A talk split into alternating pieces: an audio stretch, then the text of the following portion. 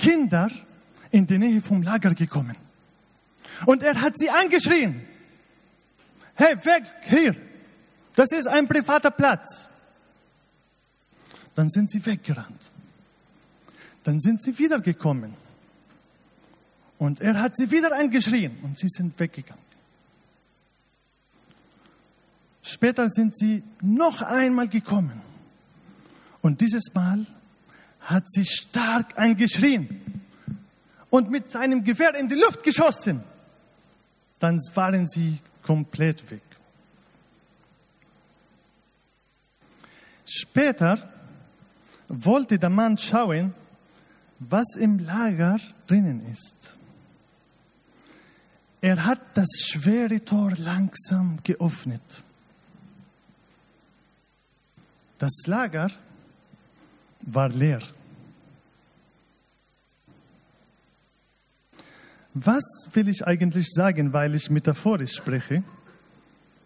Ich will sagen, dass diese Kinder reden zu uns über Sachen, die uns beschäftigen. Diese können eigentlich in dieser Geschichte, ja, diese könnten eigentlich auch gute Sachen sein. Eine Aufgabe, dass du machst, auch christliche Aufgabe. Aber du bist so beschäftigt mit diesen Ablenkungen, dass du eine wichtige, wichtige Aufgabe vergisst. Das Lager. Und das Lager redet zu uns über deine, redet zu dir über deine Familie. Und darum möchte ich dich ermutigen, dass du Zeit für deine Familie nimmst. Heute ist ein Vatertag und ich möchte die Väter ermutigen, Zeit mit der Familie, Familie zu nehmen. Schau mal deine Kinder an. Schau sie mal in die Augen. Du bist vielleicht abgelenkt, dass du die Augenfarbe vergessen hast von deinen Kindern. Und wenn du große Kinder hast, schau bitte, dass du mit ihnen in Gespräch kommst. Und ich meine nicht jetzt ein Gespräch, das, weißt du, kennst du das im Müllviertel, weil ich wohne in Kirchschlag, gibt es diese Gespräche und die Antwort, ja, wie geht's dir? Es wäre freilich, ist alles gut. So, sondern dass du wirklich mit den Kindern sprichst und fragst. Wie wäre, dass du mit den Kindern über wichtige Werte sprichst? Was ist wichtig im Leben? Was bedeutet Armut oder Reichtum? Was bedeutet Liebe für dich? Kannst du eine Gewohnheit machen von diesen Gesprächen?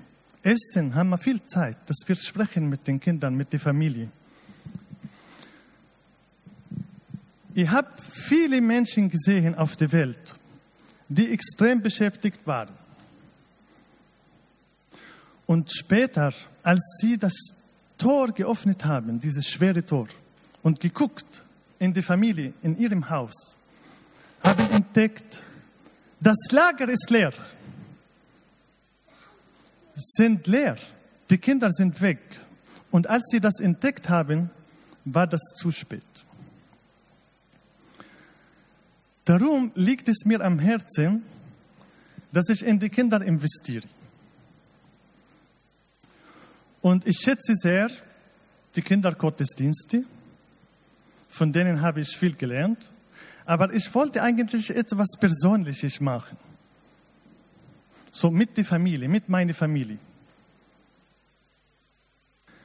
Und ich habe Bücher gesucht, ich habe DVDs gesucht, Kurse, Inputs, Seminare und ich habe nichts gefunden. Ich habe einen Freund, einen Bekannten in Ägypten angerufen. Er leitet eine große Bibliothek. Und ich habe ihm gesagt, ich brauche Hilfe, gibt's was? Er hat mir eine lange Liste geschickt. Aber die war nicht passend für die Familie. Ich wollte alltägliche Themen nehmen. Von dem Alltag des Kindes, von jedem Tag. Und am Ende habe ich entschieden, mit meiner Frau eine Art von Bibelkreis zu starten. Und die Kinder haben gut darauf reagiert. Und sie haben, und es hat sie interessiert und sie haben gesagt, ja, wann machen wir es wieder? Und seitdem machen wir es jede Woche.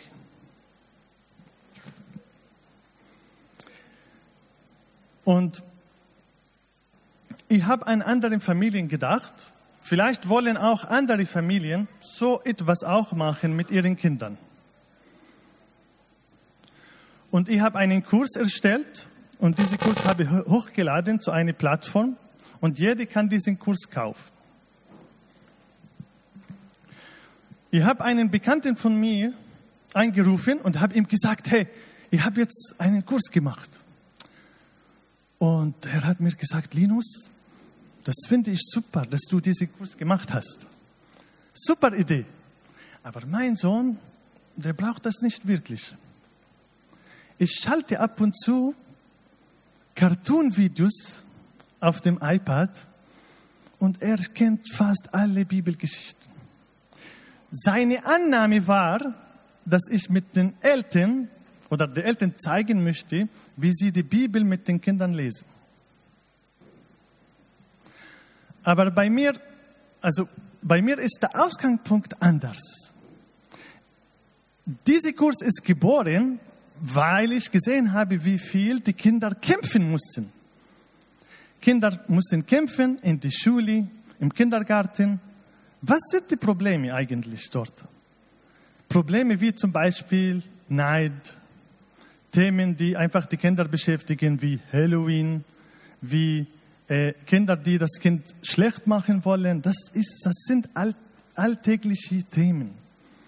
Und das wollte ich machen mit den Kindern. Und nicht nur einfach die Eltern zeigen, wie sie die Bibel lesen. Es ist wichtig, die Bibel zu lesen, aber ich denke, in diesem Alter, wenn sie die Bibel einfach nur so lesen, können nicht viel herausholen.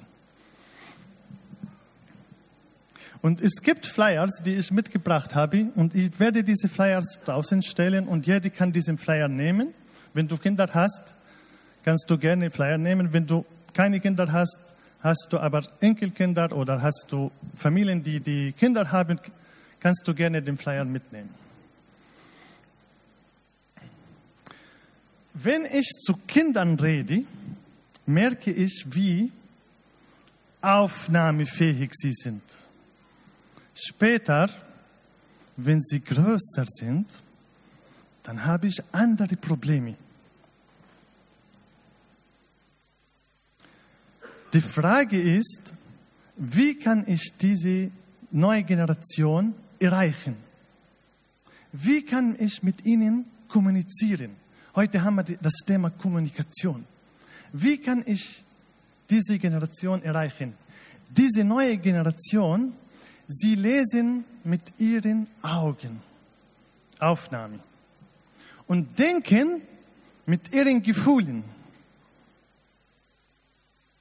Vorher mussten wir lesen. Stimmt oder nicht?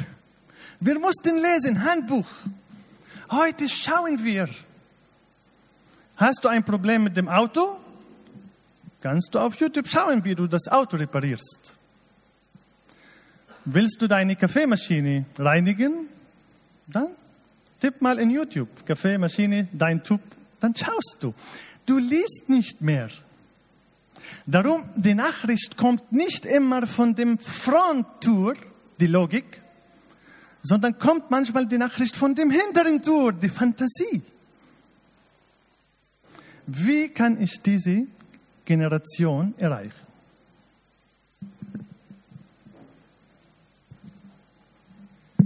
Es gibt eigentlich sechs grundlegende Kommunikationsbausteine, die wir beachten wollen. Und wenn ich jetzt da jetzt über Kommunikation rede, nicht, dass, dass du denkst, ich rede nur über Väter und Mutter und Kinder, sondern das gilt auch für die Gemeinde, für die Kommunikation mit, dein, mit deinen Arbeitskollegen, die Welt draußen, mit allen Menschen, mit Erwachsenen, nicht nur für Kinder. Und der erste Punkt ist Identifizierung.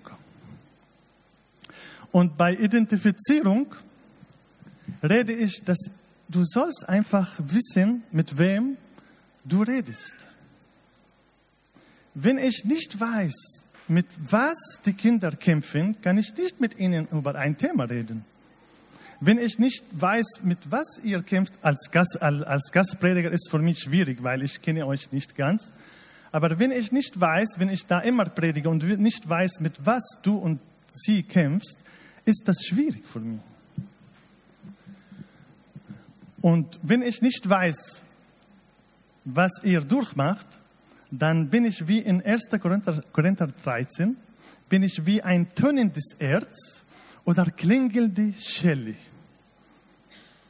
Was ist das Problem eigentlich mit dem Tönen des Erz oder die klingelnde Schelle? Das war eine Frage.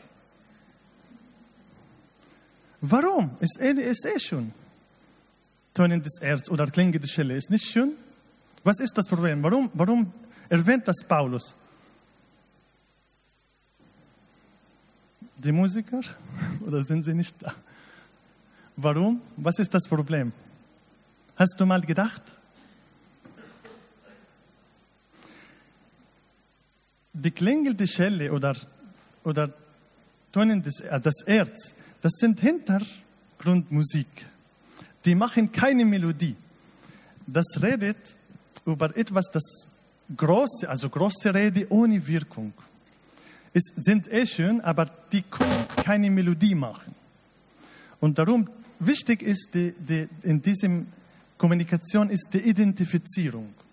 Dann kommt die Übertragung. Identifizierung, Übertragung oder Übersetzung. Übertragung ist deine Ideen in den Zuhörersprache. Es geht um, dass ich die, die Nachricht vereinfache und nicht langweilig mache.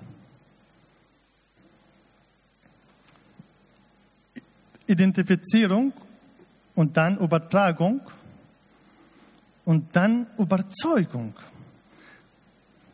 Was überzeugt den Zuhörer? Manchmal ist das ein Argument. Manchmal ist das eine Geschichte. Manchmal ist das abhängig, in welcher Phase diese, diese Person sich befindet. Ein Prediger war unterwegs in, in, in einem Flugzeug. Neben ihm ist ein Geschäftsmann gesessen. Sie haben diskutiert. Sie haben zwei Stunden diskutiert. Der Geschäftsmann hat gesagt, ich kann nicht an Gott glauben, weil es so viele Bosheit in dieser Welt gibt. Es gibt so, er hat so lange geredet über Bosheit. Wegen der Bosheit, Bosheit kann ich nicht an Gott glauben. Und dann, nach zwei Stunden, der Freund von dem Prediger hat alles angehört und hat den Geschäftsmann gesagt, du redest über Bosheit. Bosheit auf der Welt. Darum kannst du nicht an Gott glauben. Aber hast du mal die Bosheit in dir bemerkt? Und der Geschäftsmann hat nicht mehr was gesagt. Der Prediger war beschäftigt, Antworten zu geben.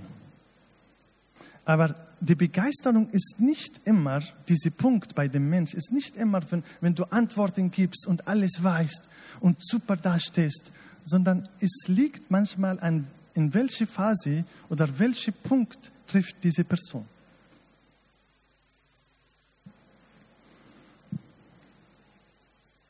Dann kommt die Rechtfertigung. Beim Rechtfertigung, also nochmal Identifizierung, Übertragung, das sind Kommunikationsbausteine. Und dann haben wir gesagt, Überzeugung, und dann Rechtfertigung. Was ist Rechtfertigung? Warum? Was ich präsentiere, ist die Wahrheit. Jesus war sehr einzigartig in dieser Sache. Er hat nicht gesagt, in, Johannes 14 hat nicht gesagt, ich bin, ich rede die Wahrheit, sondern hat gesagt, ich bin die Wahrheit. Warum eigentlich Christentum? Weil die Kinder werden konfrontiert hey, was ist mit den anderen Menschen? Du willst sagen jetzt, du hast nur die Bibel und die Bibel ist die Wahrheit? Oder nicht nur die Kinder, du wirst auch konfrontiert. in der Arbeit oder mit anderen Menschen, wenn du evangelisierst, wenn du draußen gehst zu den Leuten, sagen, hey, es gibt auch andere Leute, andere Denken, andere Weltanschauungen. Warum? Christentum ist einzigartig. Und ich finde, es ist wichtig, dass wir als Christen wissen, was die anderen Leute denken, die anderen Weltanschauungen. Ich muss nicht Wissenschaft jetzt studieren über die anderen Menschen und Weltanschauungen, aber vielleicht soll ich ein bisschen eine Ahnung haben, was Atheismus bedeutet, was Pluralismus bedeutet, was Scientismus bedeutet, was Relativismus bedeutet, was Humanismus bedeutet, was Hedonismus bedeutet. Hast du mal diese Begriffe gehört? Darf ich dich fragen, was, wie kannst du, was kannst du über Atheismus sagen? Was ist Atheismus?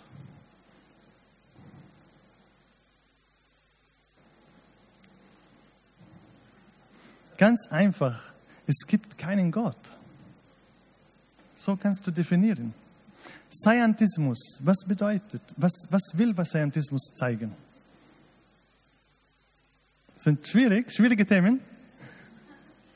Scientismus, Wissenschaft hat Gott widerlegt. Auf Englisch, Science disproved God. Pluralismus, was bedeutet Pluralismus?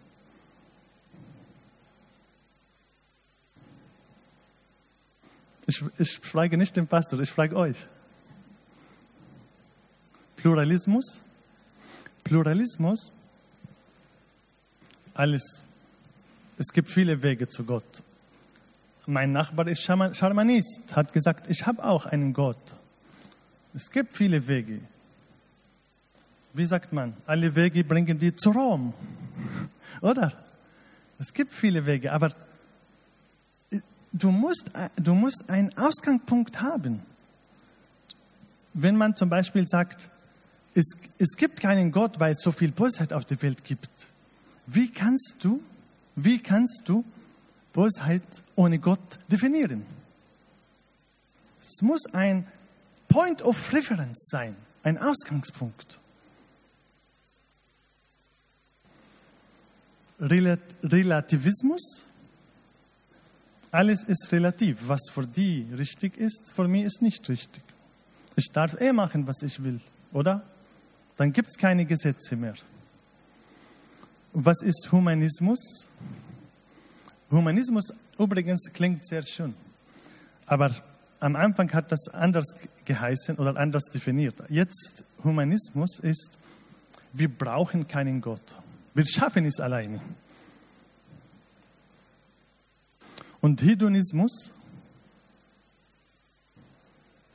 wir sollen unsere Kinder helfen, die stehen in diesem Kampf, in, in, in die Schule. Nimm das bitte ernst in die Schule, in, in, in jede Situation. Es gibt diese Begriffe jetzt. Hedonismus ist, du musst genießen, es gibt keinen Leid. Es gibt kein Leid. Du musst einfach nur dich ablenken. Genieße das Leben.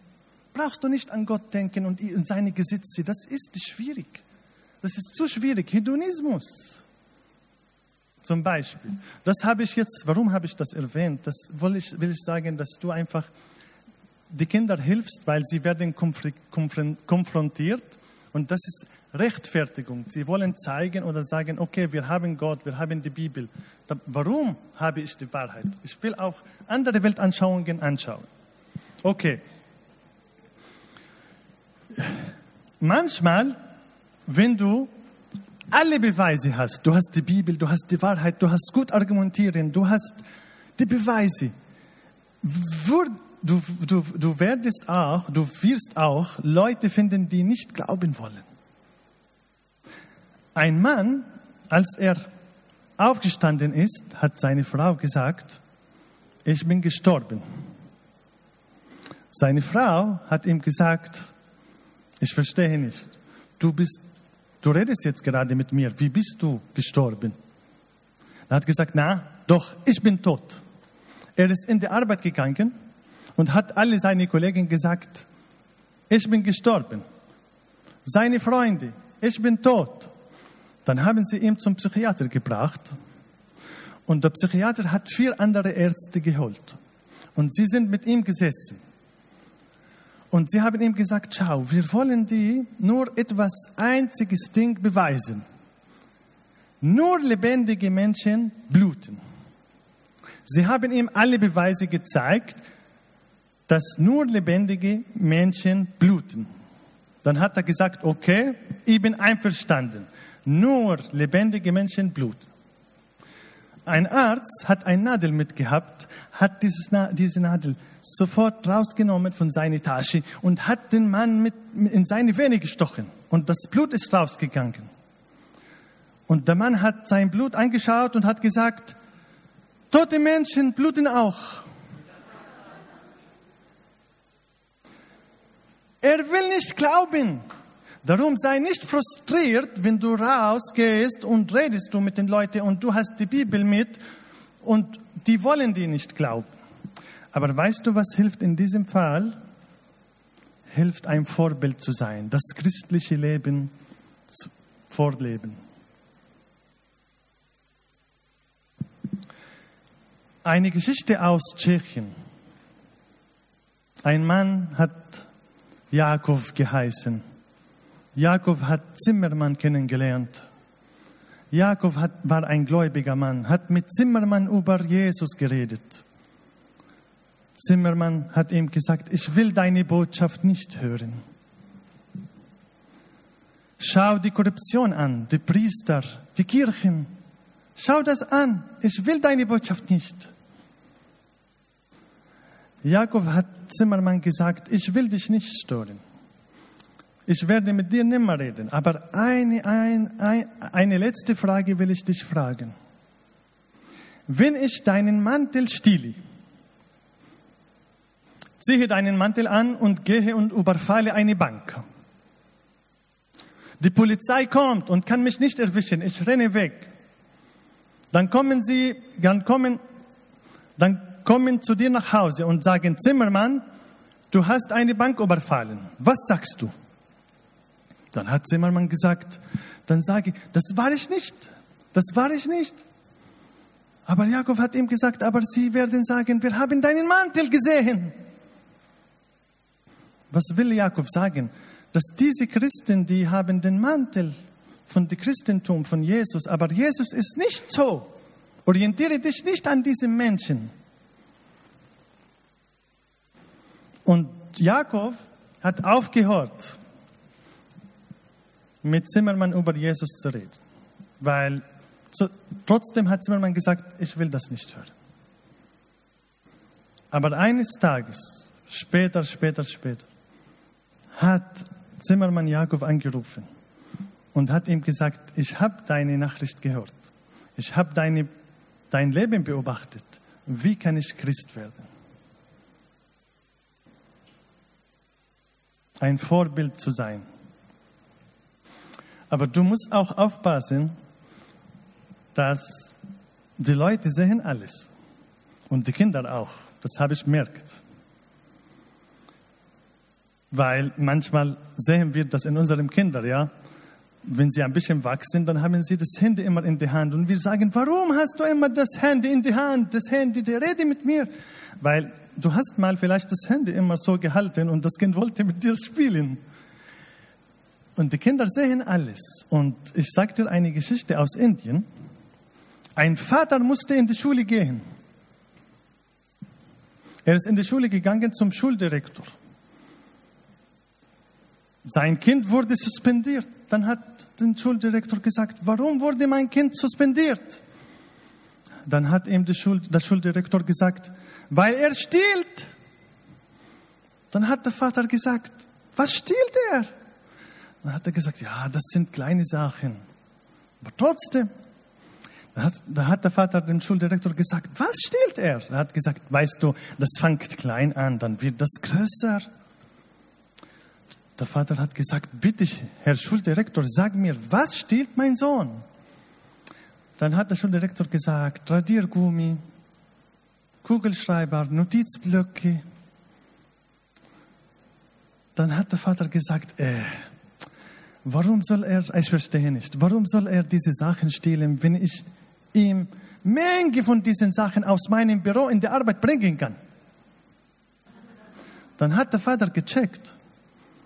Ah, er hat die, die Sachen aus seinem Büro gestohlen und sein Sohn hat das Gleiche in die Schule gemacht. Darum sollen wir aufpassen, wie wir leben und vorleben.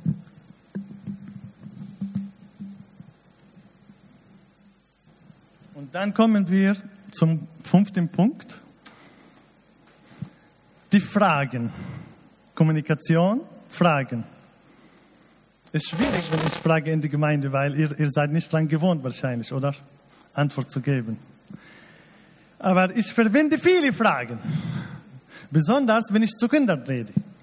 Mit Fragen kann ich wissen, ob die Kinder mich verstanden haben oder ob sie noch immer mit mir sind. Weil manchmal schwimmen sie uh, woanders. Das passiert auch in der Gemeinde, dass man Hunger hat, dann schwimmt man nach Hause und vorbereitet sein Schnitzel.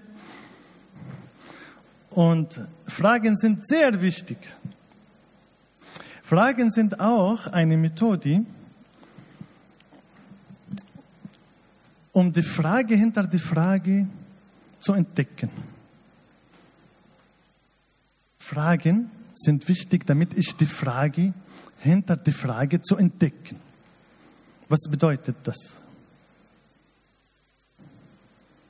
Wenn ich dich jetzt was frage, bedeutet nicht immer, dass, dass dies, diese ist wirklich meine Frage. Ein Mann hat mich gefragt, Linus, was machst du zu Weihnachten? Was ist seine Frage wirklich? Bist du Christ? Er war nicht sicher. Wenn du zu Weihnachten was machst, dann feierst du Weihnachten, dann bist du Christ. Okay. Ein Mann hat mich gefragt, Linus, was machst du zu Weihnachten? Was ist seine Frage? Darf ich mit euch feiern? Ich bin alleine. Fragen. Darum ist kein Wunder, dass Jesus Fragen mit Gegenfragen beantwortet hat. Weißt du, wie viele Fragen hat Jesus gestellt in den vier, vier Evangelien zusammen? Wie viele Fragen gibt es, die Jesus gestellt hat? Nicht in einem Evangelium, in, in, in den vier. Wie viele Fragen ungefähr? Ungefähr? Über 300. Fragen sind wichtig. Und die Kinder können die schwierigsten Fragen formulieren. Eine Frage, die von einem Kind kommt, wer hat Gott geschaffen? Was mache ich mit solchen Fragen? Wie gehe ich um mit solchen Situationen? Versuche ich die Frage sofort zu antworten oder versuche ich die Frage hinter die Frage zu entdecken? Noch eine Sache. Wenn eine Frage kommt, höre ich nur die Frage oder höre ich auch den Mensch mit der Frage? Höre ich das menschliche Element in der Frage? Ich habe in Zwettel eine Serie über das Leid gemacht und habe immer gesagt, wenn jemand kommt zu dir und sagt, wie kann sein, dass das Gott gibt, wenn ich so leide? Oder warum erlaubt Gott das Leid? Und wenn jemand wirklich leidet und hat Krebs und Krankheiten, dann sollte die Antwort anders formuliert werden. Nicht anders die Antwort, sondern formuliert werden. Ich betone das. Nicht, dass du ihn anlugst jetzt, damit du das schön machst, sondern formu anders formuliert. Aber wenn jemand fragt nur, damit er weiß, ja, warum, damit er, weil er das lernt, kannst du auch anders formulieren. Aber die Frage eigentlich, wie du antwortest, diese Frage ist sehr wichtig. Und eine letzte Sache bei Fragen. Wenn ich die Frage, die Antwort nicht weiß, als Vater, als Mutter, als Opa, Oma, Freund, dann soll ich nicht jetzt irgendwelche Antwort geben, weil ich will einfach meine Stärke zeigen. Ich gehe in die Gemeinde und in Salem Gemeinde und wir wissen alles. Ich will einfach jetzt Antwort geben, sondern es ist kein Problem, wenn du sagst, ich weiß es nicht. Ich sage immer meine Kinder, oft meine Kinder, ich weiß es nicht. Eines kann ich machen, ich kann forschen und dir eine Antwort geben. Weil wenn du das nicht machst, verlieren die Kinder das Vertrauen. Und sie gehen dann nicht mehr zu dir nächstes Mal, sondern zu Onkel Google.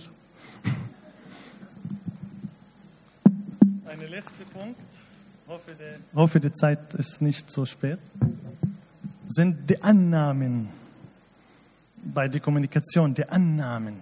Wenn jemand dir etwas sagt, hat er eine bestimmte Annahme gemacht. Es ist sehr wichtig, die Annahmen in unseren Gesprächen zu entdecken. Und als Beispiel, weil vielleicht habt ihr gewartet, dass ich was lese von der Bibel, als Beispiel will ich was lesen von Matthäus 4. Matthäus 4, 1 bis 4 will ich mit dir lesen. Die Versuchung Jesu. Da wurde Jesus vom Geist in die Wüste geführt um vom Teufel versucht zu werden. Und als er 40 Tage und 40 Nächte gefastet hatte, hungerte ihn schließlich. Und der Versucher trat zu ihm und sagte, wenn du Gottes Sohn bist, dann sag, dass diese Steine Brot werden. Und er antwortete, es steht geschrieben, der Mensch lebt nicht vom Brot allein, sondern von jedem Wort, das aus, deinem, aus dem Mund Gottes kommt. Der Teufel verwendet die Schriften. Er verwendet die Schriften in einem betrügerischen Methode. Text ohne Kontext. Und Text ohne Kontext ist ein Vorwand. Weißt du, was Vorwand ist? Das Wort? Bekannt oder nicht? Vorwand, faule Ausrede. Auf, auf, vereinfacht jetzt. Faule Ausrede ist ein Vorwand. Der Teufel hat eine falsche Annahme gemacht und mit dieser Annahme ist er zum falschen Ergebnis gekommen. Bist du Gottes Sohn? So sprich, dass diese, Brot, dass diese Steine Brot werden. Warum verwandelst du nicht die Steine in Brot und die ganze Welt wird dir folgen? Warum wartest du und so lange Reise, Liebe und Geduld und zum Kreuz gehen? Warum machst du das jetzt schnell und aus? Warum machst du das nicht schneller? Was ist die falsche Annahme bei dem Teufel da?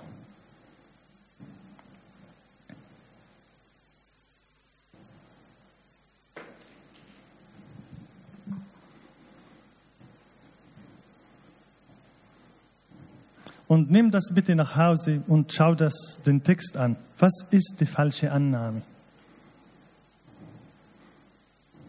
Weißt du, was die falsche Annahme ist? Das Hauptproblem des Menschen ist ein materielles Problem. Wenn du die Leute alle materielle Sachen gibst, die sie brauchen, werden die folgen. Was aber merkwürdig ist, dass die wohlhabendsten und reichsten Länder der Welt haben ihre Angesicht von Gott abgewandt und, ihre, und ihm den Rücken zugekehrt. Besonders sehen wir das in Europa. Musik kann einfach, Band kann kommen. Ich mache jetzt Schlussworte. Als Zusammenfassung, heute ist äh, ein Vatertag und ich, ich finde das Thema sehr passend weil Zeit mit der Familie und als Vatertag ist, erinnert uns eigentlich, mich erinnert als meine Verantwortung als Vater, Zeit mit meiner Familie zu nehmen.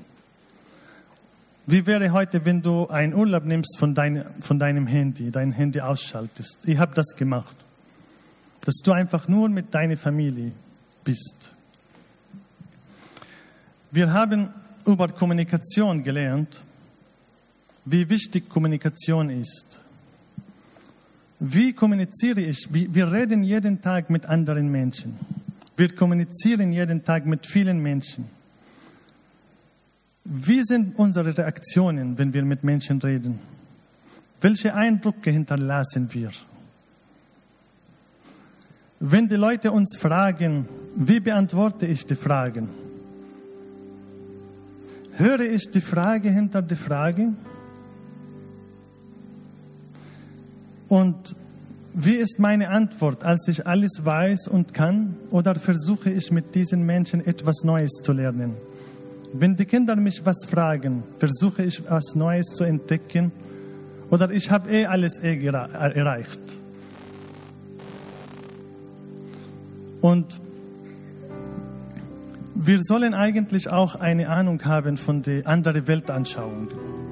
Es gibt so viele Leute und ihr seid international, das ist super, das finde ich voll toll. Es gibt so viele Weltanschauungen. Deine Kinder, deine Enkelkinder werden konfrontiert in der Schule, kommen mit anderen Gedanken. Wie wäre, wenn du dich ein bisschen beschäftigst? Ich ermutige dich, ich will nicht jetzt Druck machen, dass du Bücher studierst, aber dass du, dass du ein bisschen die andere Weltanschauungen anschaust. Was bedeutet das? Und so verstehst du eigentlich die Annahmen bei den Kindern besser. Weil die Annahmen ist manchmal basierend auf andere Gedanken und Pfeile, die zu Kindern kommen. Nimm Zeit heute mit deiner Familie.